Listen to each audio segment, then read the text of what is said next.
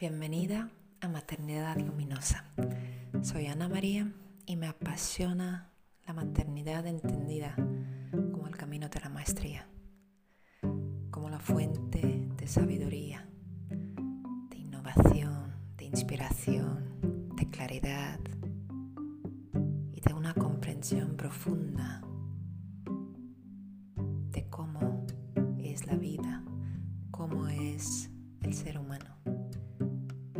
ver con, con más tranquilidad y más espacio y también con más claridad el propósito de nuestra existencia, de nuestras experiencias y entre ellas la experiencia de maternidad. Espero que te encuentres muy bien y para este rato íntimo que tenemos entre tú y yo, que te pongas muy cómoda,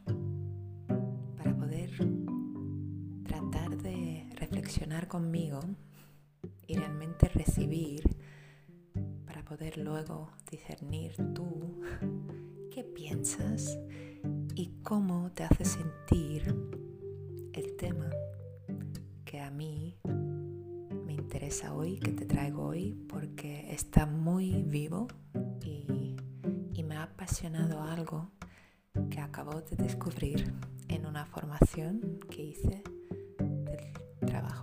procesos este fin de semana. Y hoy quiero hablarte de las mentiras. ¿Por qué mientes? ¿Por qué mentimos? Para entender esto y para, por lo tanto, poder entender por qué mienten los demás y qué hacer al respecto o cómo verlo. Hoy te traigo una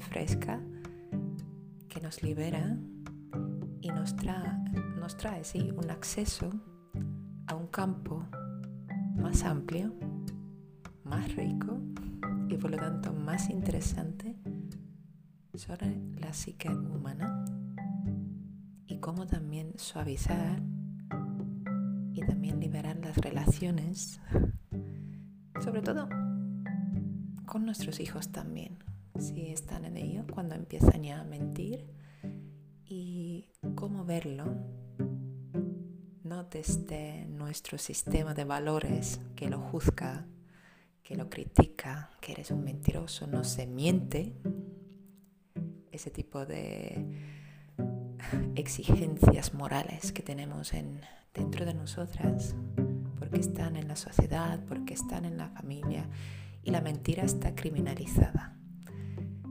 Y hoy te quiero traer una cosa, una, sí, una perspectiva, una manera de verla más comprensiva, sobre todo para, para casos que no son patológicos. Y como en las mentiras hay diferentes grados, es muy interesante también, pero hoy voy a simplificar destello de luz y claridad para tu día a día, para empezar a observarte tú cómo mientes, por qué mientes, en qué situaciones mientes y realmente qué información hay debajo de tus mentiras. Y cuando hayas integrado esta visión, la puedes aplicar con más facilidad en todas tus relaciones íntimas, amorosas, y puedas ver con más serenidad y más compasión la gente que notas, que intuyes, que está mintiendo. Bueno, primero, mentimos porque tenemos un sistema de valores, tenemos una idea de perfección sobre nosotras mismas, sobre cómo debería ser el mundo, cómo debería ser nuestra relación con nuestra pareja, eh, en nuestro mundo laboral, con los políticos, con nuestros hijos. Y consideramos que la mentira es una de las cosas peores que te puede pasar en una relación de confianza. Y, esto pone muchísimos límites y oprime evolución más vital, más natural, más fluida del desarrollo de las relaciones, del desarrollo interno, evolutivo de las personas y de ti misma. Y hay que entender que mentimos porque a nuestro sistema de creencias, que está es que es interno, es inconsciente hasta que empiezas a hacer un trabajo interior, consciente, cognitivo, ponerle nombres, qué te pasa, emocionales, y luego también corporal, sentir todo lo que esto te hace sentir y, y para poder integrarlo y soltar del cuerpo, porque todo está en el cuerpo. Y a nuestro sistema de creencias le da miedo el cambio, todo tipo de cambio. A priori es, es algo que no deseamos y que es todo lo contrario, lo que es la vida, lo que somos nosotras, lo que son las relaciones. Y realmente utilizamos la mentira como una especie de puente, una especie de herramienta para poder negociar de nuestra evolución, porque hay algo dentro de nosotras que está queriendo ser expresado en el mundo o en la relación o en, nuestro arte y todavía lo estamos juzgando, lo queremos tapar, pero el impulso es tan grande que ya como que estamos en el límite de expresarnos un poco más, expandirnos y ocupar un poco más de espacio en el mundo relación, en alguna relación. Y eso nos da muchísimo miedo. ¿Por qué? Porque nos podemos decepcionar a otra persona y ese miedo nos, nos, nos paraliza muchas veces porque está muy ligado al miedo del al rechazo, que nos van a rechazar, no vamos a gustar, no nos van a querer, nos van a abandonar. Y estos miedos están debajo de, muchísimas mentiras, si no la mayoría. Miedo de no ser querido, miedo de no ser aceptado, aceptada. Y por lo tanto utilizamos la mentira como como algo que nos da un poco de tiempo, nos da un poco de espacio para ubicarnos y ver por dónde va este impulso, esta energía, esta fuerza que sentimos y que tememos que puede tener un impacto no deseado en nuestra relación más íntima o en el mundo. Así que cuando niños empiezan a, empiezan a mentir y también en adolescencia, tiene mucho que ver con esto. Hay una tensión interna psíquica muy grande y más grande es la tensión menos acceso realmente tenemos a, a la fuente de sabiduría que somos, a las herramientas emocionales para gestionar todas esas partes, todas esas tendencias y energías que se mezclan dentro de nosotras, no tenemos acceso a ellas para poder realmente dirigir bien ese cambio, esa evolución, ese impulso y decir, esto es lo que está pasando. Para eso hace falta madurez. Entonces, primero mentimos. Esa típica escena de tú notas que a tu pareja o a tu amiga o a tu hijo o a hija le pasa algo y tú dices, ¿te pasa algo? Esa pregunta la haces cuando ya has captado alguna señal, algún cambio, ¿no? Y el otro dice, o la otra dice, no, me pasa nada, ¿por qué? realmente es una mentira. Porque sí que pasa, pero no está en el punto de decir, pues mira, sí, me pasa algo, pero no estoy todavía listo lista para hablar de ello. No lo sé, necesito tiempo. No sé por qué, porque es fácil. Pero tenemos miedo que ya esto puede generar una conversación muy difícil y tenemos un gran problema de, práctica, de habilidad, de saber sostener conversaciones difíciles. ¿Por qué? Porque cuando éramos pequeñas, nuestros padres seguramente no supieron sostener conversaciones difíciles. Y aprendimos a mentir, a callar, a desaparecer, tapar, marginar. ¿Por qué? Porque nosotras ahora como madres tenemos que enseñar, en vez de decir, ay, no me mientas, me estás mintiendo, decir, ay, tengo la sensación que estás preocupado que me vaya a enfadar. Por ejemplo, yo tengo dos hijos de 5 años y de 2. Y viene el pequeño corriendo y llorando. Y digo, ¿qué ha pasado? Y él me lo explica en su lenguaje y yo entiendo que parece que el grande le ha pecado. Y le pregunto al grande, amor, cuéntame, ¿qué ha pasado? Y me dice, se ha caído solo. Y tú dices, claro. Y yo digo, ah, se ha caído solo porque a mí me está diciendo que tú le has pegado. Y entonces ya empecé, no, es que había un coche que yo quería y él quería otro coche y yo no quería dárselo y, y vamos, una bronca normal que pasa en sus términos entre niños y luego en diferentes términos con la gente adulta. En vez de decir no me mientas, aunque me sale automáticamente porque, claro, a mí también me revienta y no entiendo por qué me miente, pero hay que tener en cuenta que la diferencia, la gran diferencia entre el rango y el estatus que tenemos nosotras respecto con nuestros hijos es un factor que añade miedo. Él, y luego cuando ya hablamos, digo, mira, ¿me puedes decir que me he enfadado y le he hecho daño o, y no pasa nada? Que entonces yo sé cómo gestionar esto. Si me cuentas tú, con tus palabras también, cómo te has sentido y qué ha pasado. Y te puedo ayudar a encontrar otra manera de solucionar esto. Y me dice, sí, pero es que tengo miedo que te enfades. claro, porque soy su mamá, soy su primer amor, su gran amor, soy su mundo, soy su vida. Quiere y su miedo al abandono o no ser querido es, es inherente, viene en sus células, porque es un miedo compartido en toda la raza humana. Y le digo, ah, entiendo ese miedo, no va a pasar, yo te quiero, siempre. Hagas lo que hagas, te voy a querer.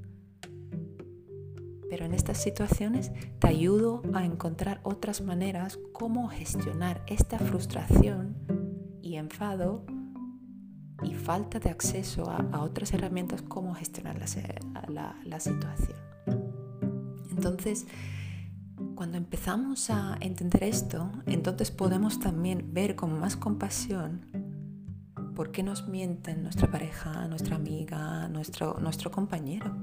Simplemente ahora mismo no tiene herramientas ni sabiduría cómo acceder a herramientas. Por eso el trabajo interior es tan importante para que podamos aprender a gestionar todo este universo mágico enorme que tenemos interiormente. Y para poder controlar y medir y tener menos impacto negativo en, en los demás, es nuestra responsabilidad y el gran poder. Entonces también cuando otro te miente, depende de la mentira. Estoy hablando de mentiras que realmente no tienen mucho impacto en ti, pero notas y te, y te da rabia porque no entiendes por qué la gente miente, por qué no cuenta la verdad. Y, y nos olvidamos que simplemente a veces no pueden, no saben. Es más seguro decirlo de otra manera. Ellos se sienten más seguros. No es algo, no es una verdad Y me encantó empezar a ver la mentira desde ahí, porque entonces también el trabajo interior nuestro va por ahí, dices, ah, acabo de mentir esto. ¿Por qué? Porque no me he sentido lo suficientemente preparada, segura para poner también un límite o defenderme porque había una sensación de inseguridad. Porque mentir realmente es cruzar un límite que nos da mucho miedo en el mundo, en la relación, en esa evolución, en, esa evolución, en ese desarrollo personal interno. Y, y también entender que la verdad no es perfecta. la verdad entre relaciones hay una verdad universal, profunda, pero esto es ya un, grado de misticismo y de espiritualidad que, que, vamos a llegar ahí paso a paso, aunque hay maneras de llegar de repente y entender esto y ya entonces no hace falta mentir, no, no utilizamos esas herramientas de la personalidad humana, de la psique, para sobrevivir prácticamente, ¿no? Porque realmente en nuestra inconsciencia se, entiende como amenaza. Y tener en cuenta, además ahora en la situación actual, más presión social hay, más mentiras habrá. Y estamos viviendo tiempos extraordinarios, hay mucha presión social, hay mucho miedo, el tema de la seguridad está en Así que vais a ver cómo, cómo la gente miente más y cómo tú mientes más. Lo vamos a ver. Ahora, ¿qué hacer cuando, cuando te notas que tú mientes? Observarte y decir, vale, ¿qué hay debajo de esa mentira? ¿Qué parte de mí quiere ser expresada en el mundo? Qué, necesito, qué me hace falta en mí, en mis relaciones, en, el mundo en general, en la sociedad, y qué puedo hacer para traerlo. Esto es un trabajo también corporal, es, es un trabajo precioso, porque debajo de una mentira hay un sueño más profundo que quiere ser expresado. Y esto es traer belleza al mundo, la verdad es eres tú, no hay una verdad. La verdad es una coherencia, una armonía entre todas tus partes, entre toda la multidimensionalidad que eres. No somos lineales, la maternidad no es lineal. Y partiendo de esto, como que, vale, es interesante la curiosidad, la compasión y no, no ser tan críticas con una misma pero teniendo en cuenta que vale, en vez de, en vez de mentir tan fácilmente, porque lo hacemos muchísimo, lo hacemos muchísimo sin darnos cuenta ya, porque lo estamos normalizando, estamos normalizando ser pequeñas, estamos normalizando estar y ser como, como hemos sido a, los últimos cinco años, cuando estamos en constante evolución y fluidez, en flujo. Y cuando otra persona sobre todo adulto, pero con los niños ya, ya te dije que se podría hacer, cómo verlo, y con los adultos también. En vez de ir al contenido, lo que la persona te está contando, escuchar qué sensación tienes tú en el cuerpo. Igual notas miedo, igual notas tristeza, igual notas frustración. Y cuando tú lo notas, significa que la otra persona está sintiendo esto tú como una persona más sensible, más abierta, más consciente, ya tienes acceso a esa información y la puedes traer. La otra persona se sentirá aliviada porque ya has creado un campo más seguro, un espacio más seguro donde pueda traer esto, lo que todavía no tiene nombre para él o para ella. Y esto es crear espacios seguros, vínculos seguros que nos sanan. Y esto, ver la mentira desde ahí, es empoderador, es liberador y es como, wow, ir despacio para dar, dar espacio. Bueno, espero que te haya despertado algo en ti que te haya inspirado y si es así, te leo, te espero, te escucho en cualquier página, en cualquier correo o aquí mismo en Telegram también, en nuestro canal de Telegram.